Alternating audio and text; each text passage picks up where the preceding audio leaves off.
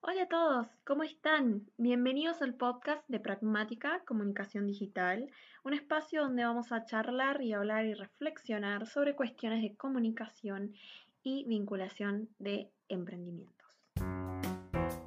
En el día de hoy vamos a estar hablando de una práctica en la actualidad en comunicación digital muy conocida, muy importante, con un nombre un tanto difícil de comprender para quienes no están acostumbrados a las palabras en inglés y es nada más y nada menos que el copywriting.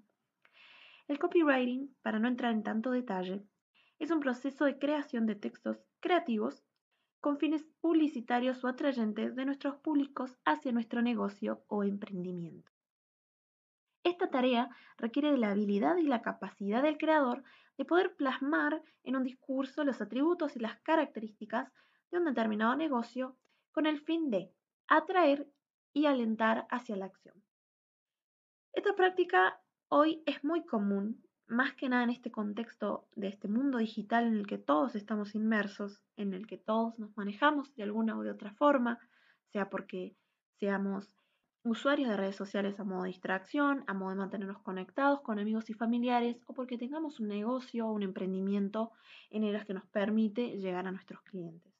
Determina en cierto sentido el éxito de estos negocios, de estos emprendimientos o de lo que nosotros queremos lograr en nuestras redes sociales, siempre y cuando lo sepamos utilizar eficientemente. Mucho más hay por hablar de copywriting, pero en esta primera oportunidad, este primer podcast, vamos a dejarlo hasta acá.